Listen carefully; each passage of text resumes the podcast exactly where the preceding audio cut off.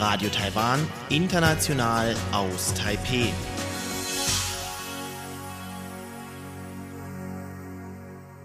Es geht weiter mit Reise durch Taiwan und Elon Huang ist heute im Gespräch mit seinem Bruder Mike. Mike Huang war zuletzt im Kleinkindalter in Taiwan und ist jetzt 40 Jahre später erstmals wieder zurückgekehrt. Heute erzählt er von seinen Eindrücken von Taipei.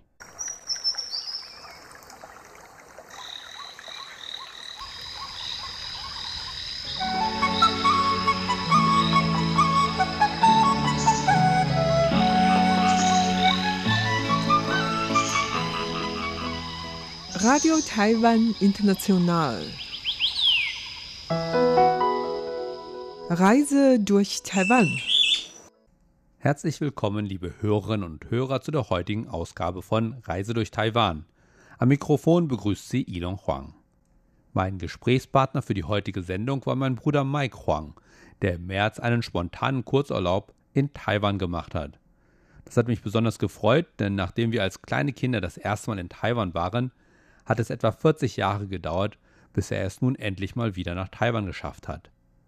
Natürlich wollte ich seine Erlebnisse über seine Reise festhalten, allerdings mussten wir den ersten Teil des Gespräches aus Zeitgründen auf dem Weg zum Flughafen und den zweiten Teil, den Sie in der kommenden Woche hören können, im Flughafen selbst durchführen. Ich bitte daher, die ein oder andere akustische Störung zu entschuldigen. Da mein Bruder tatsächlich erst zwei Jahre alt war, als er das letzte Mal in Taiwan war, habe ich davon abgesehen, ihn danach zu fragen, was sich seit seinem letzten Besuch in Taiwan verändert hat. Stattdessen wollte ich zunächst von ihm wissen, wie seine Eindrücke von seiner Unterkunft waren. Da er nicht alleine gekommen war, hatten wir aus Platzgründen nämlich über Airbnb eine Wohnung gemietet.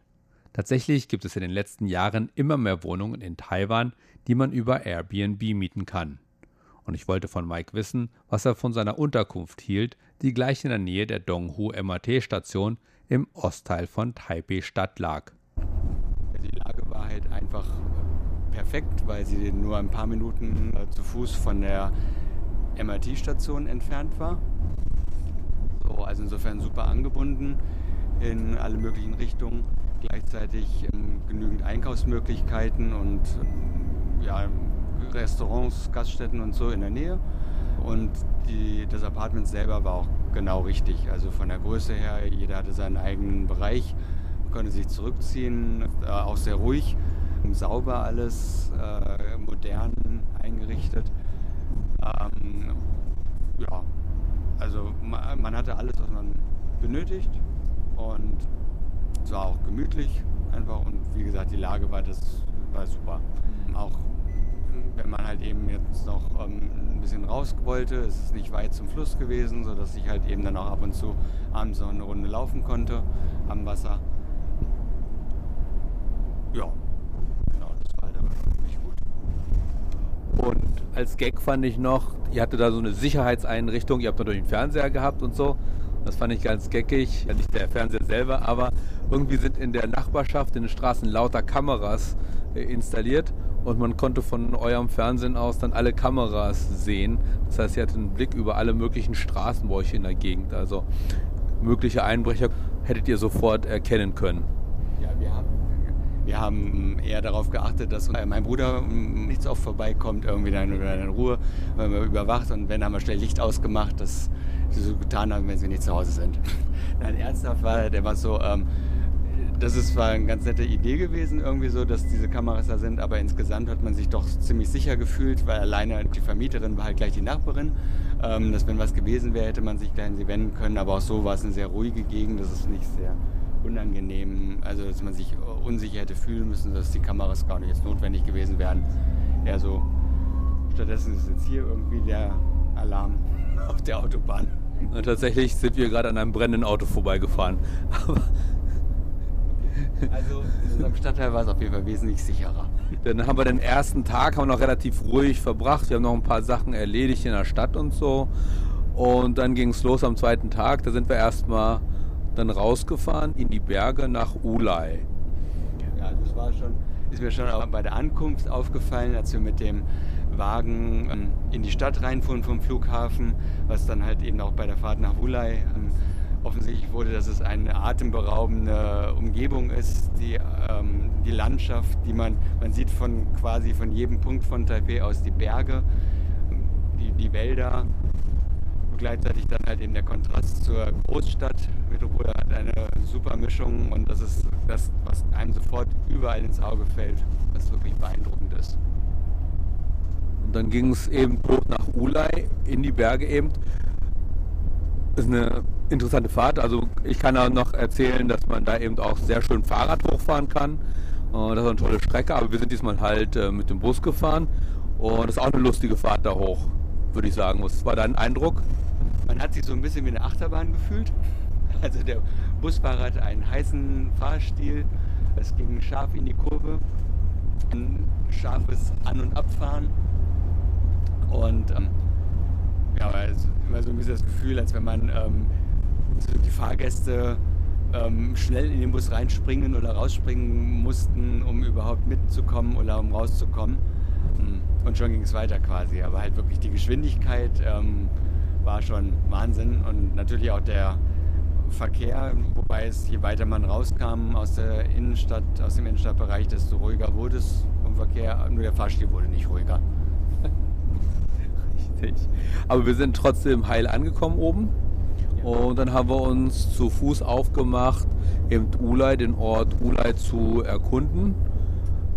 Also er ist sehr berühmt für heiße Quellen, der Ort. Ist dir das auch aufgefallen? Ja, also mh, abgesehen davon, dass natürlich auch dann die Informationstafeln überall sind, dass äh, sehr gute so ja, Informationskultur quasi. Also man findet immer alle Informationen, die man bräuch, bräuchte, irgendwie so. Ähm, sieht man aber von Weitem halt schon so die ähm, Quellen dampfen. Also dass man halt eben so mitten im, im Wasser da irgendwie dann plötzlich Dampf aufsteigen sieht. Und wir haben dann tatsächlich auch von einer Brücke aus ähm, unten im Wasser dann badende Menschen am frühen Morgen schon gesehen. So, und so warm war es an dem Tag nicht, so dass eindeutig ist, dass das Wasser sehr warm sein muss. Ja, das ist halt auch eine relativ bekannte Stelle dort oben in dem Bach. Es gibt halt viele Hotels dort noch, also heiße Quellenhotels, aber eben dieser Bach der dort lang fließt, den du da gesehen hast, den wir von der Brücke gesehen haben. Da sind eben heiße Quellen im Bach drin und der ist tatsächlich immer noch frei zugänglich. Das war mir vorher auch nicht bewusst. Ich hatte gedacht, die sind jetzt inzwischen auch abgeriegelt, aber der war tatsächlich noch frei zugänglich. Und ja gut, wir haben uns dann über die Brücke gemacht, über den Fluss rüber und dann haben wir eine kleine Zugfahrt da oben unternommen. Ja, also mit ehemals, kann man sagen, einer historischen ähm, Zugstrecke von so kleinen Transportwegen, Wegelchen, die ähm, damals zum Holztransport und vermutlich auch zum Personentransport benutzt wurden, die man halt früher eigentlich eher geschoben hat und bei Bergab dann halt eben ähm, draufgesprungen ist zum Runterfahren.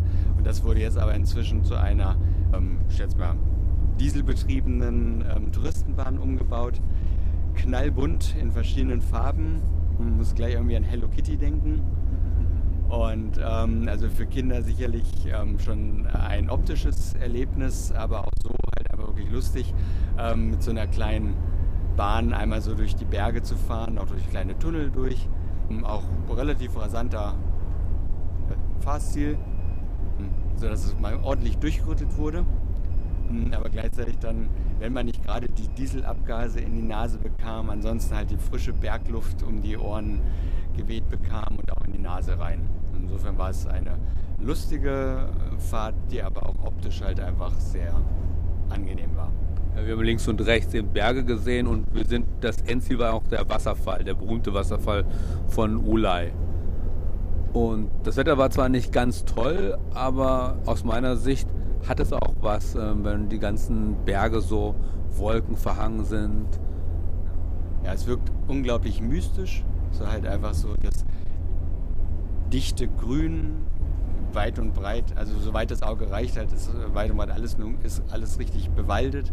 Und dazwischen nicht nur dieser große Wasserfall, man hat auch immer wieder so zwischendurch zwischen den Bäumen kleine Wasserfälle noch im Wald gesehen. Ähm, und dann aber halt einfach so diese, diese großen, also wirklich sehr tief ins Tal stürzenden Wassermassen und gleichzeitig dann unten im Tal, wo das Wasser dann äh, in den Bach übergeht.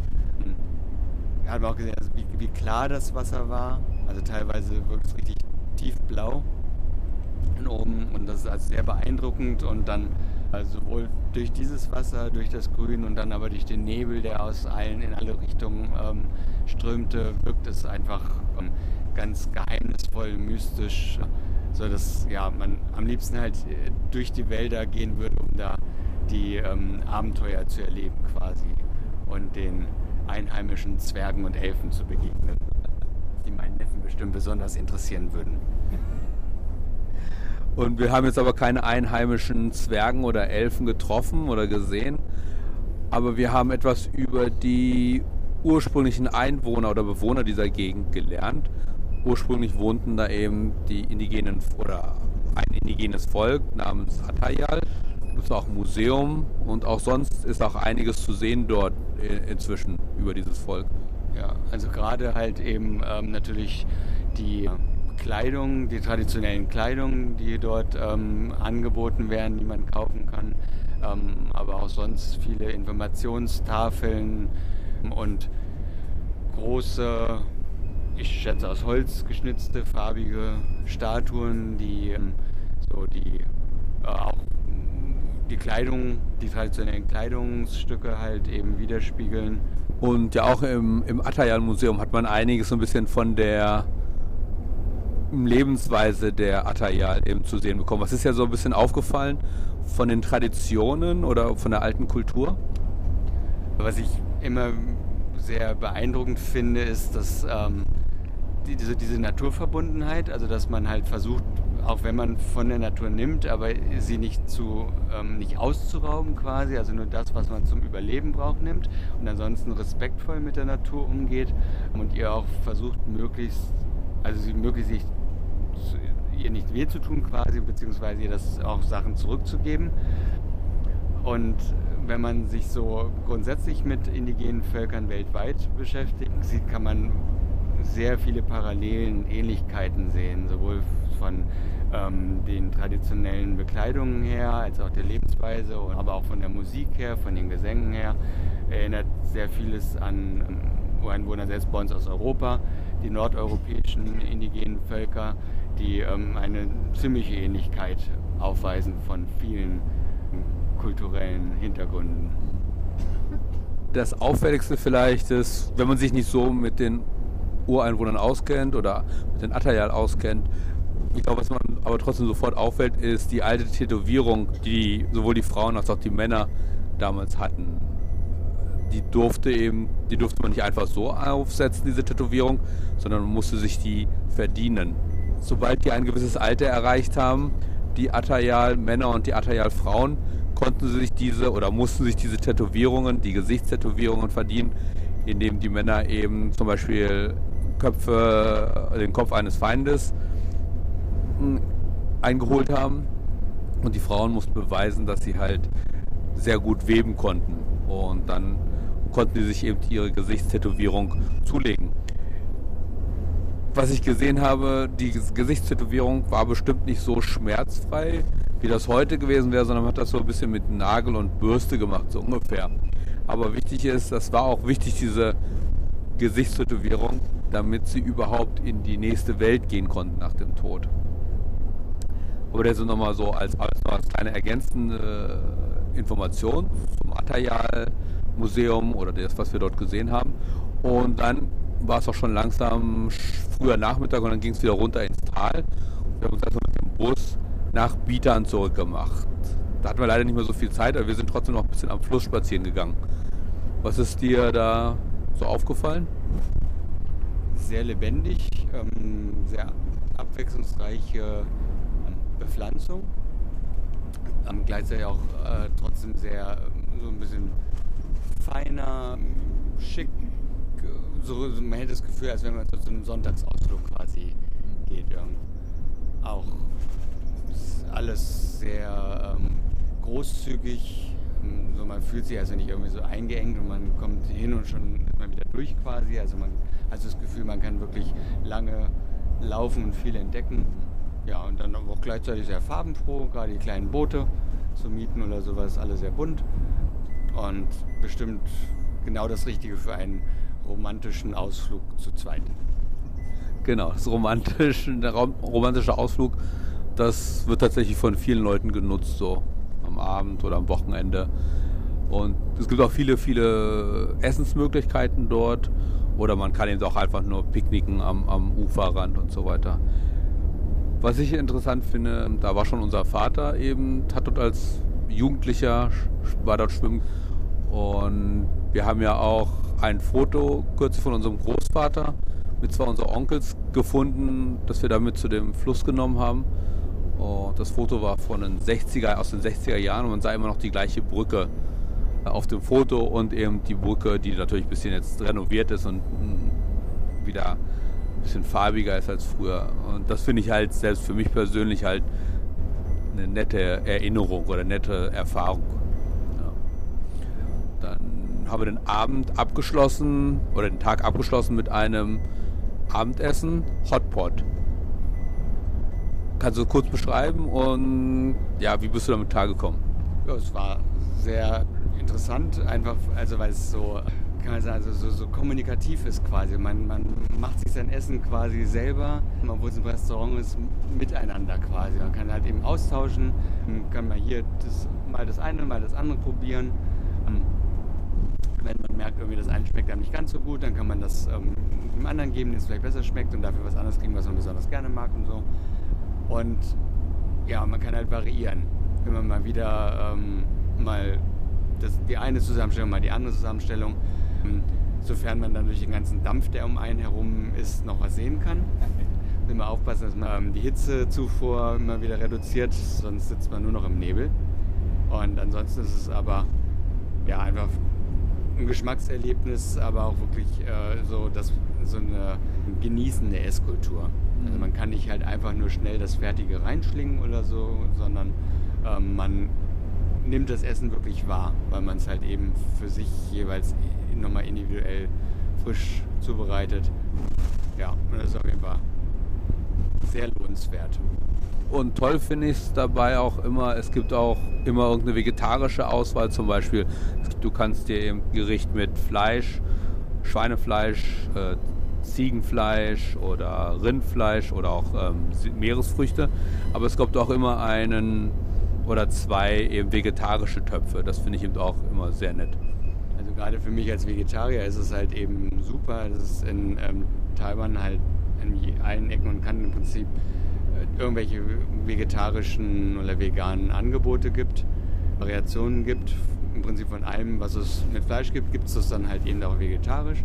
Und auch bei dem Hotpot dann eben äh, mit vielen verschiedenen Sojaprodukten als Fleischersatz, die ähm, auch ähm, sehr abwechslungsreich sind. Also wir haben äh, in Deutschland kriegt man zwar inzwischen auch ähm, überall Tofu, aber ähm, es schmeckt meistens alles gleich, eher fantasielos so, das muss man dann doch eher nochmal alles selber machen, während es in Taiwan halt wirklich, äh, ja, man hat das Gefühl, unzählige Variationen gibt in verschiedensten Konsistenzen und Geschmacksrichtungen und so. Und das ja, macht es dann einfach nochmal zu einem ganz besonderen Geschmackserlebnis dem kann ich mich nur anschließen. Dann war der Tag mit einem leckeren Essen eben zu Ende. Wir waren eben gesättigt und müde, aber dann frisch gestärkt für den nächsten Tag. Und am Vormittag habe ich euch erstmal nach Shinbei-Tor gebracht. Das ist eine alte Gegend, die schon die Japaner entdeckt haben und für sich entwickelt haben, um sich dort in den heißen Quellen, auch dort gibt es heiße Quellen, liegt ja nah am Yangshan und dort sieht man auch heute noch viele Spuren oder einige Spuren von dieser heiße Quellenkultur der Japaner. Und wir sind dort auch hingegangen, weil dort unsere Eltern früher mal, wenn sie in den 90er Jahren hier waren, das einige andere Mal tatsächlich dort in einem Hotel übernachtet haben. Da haben wir das uns nochmal angeguckt, die Gegend. Welche Eindrücke hattest du von dem Park und von den Überresten der heißen Quellen? Also was einfach fantastisch war, als wir in, in Mulan waren, war das Wasser halt sozusagen zu weit weg, um da jetzt mal kurz reinzugreifen oder so. Aber in Stimbeto, da konnte ich halt eben direkt runter ans Wasser gehen auch und mal die Hand reinhalten und mal, ich hätte mich am liebsten gleich reingesetzt. Es war richtig badewannenwarm quasi. Also hätte man richtig schön gemütlich erstmal ein Bad nehmen können. Und ganz klares Wasser gleichzeitig. Das ist auch drumherum alles so ein bisschen ja, also die Luft, man hat natürlich so ein bisschen leichten Schwefelgeruch wahrgenommen, aber es war nicht unangenehm, sondern eher so doch ähm, so die Atemwege befreiend, hatte man das Gefühl quasi, auch durch die Luftfeuchtigkeit sicherlich. Also, also kann mir gut vorstellen, dass es so für einen Kuraufenthalt quasi genau das Richtige wäre. Mhm. Ähm, zum Entspannen auch so Wellness-Tag irgendwie.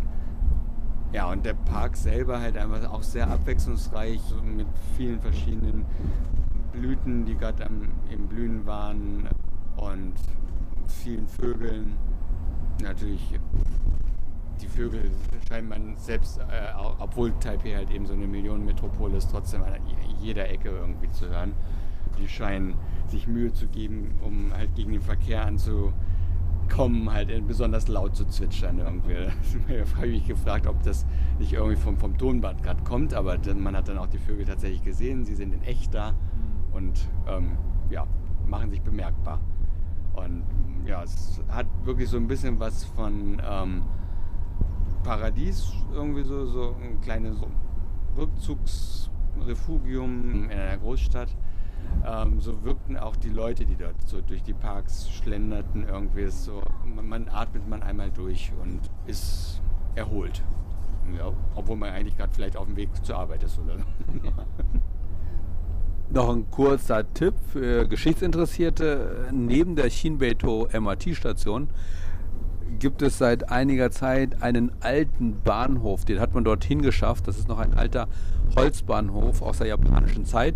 Und den hat man inzwischen, der sollte irgendwo abgerissen werden und den hat man dann aber restauriert und daneben die MRT-Station gebaut. Und das ist auch ein ganz netter Anblick und man hat dort neben auch, um das Ganze so ein bisschen, um dem Ganzen eben einen Kontext zu geben, auch noch ein paar alte Gleise dorthin gebaut und einen alten Zug.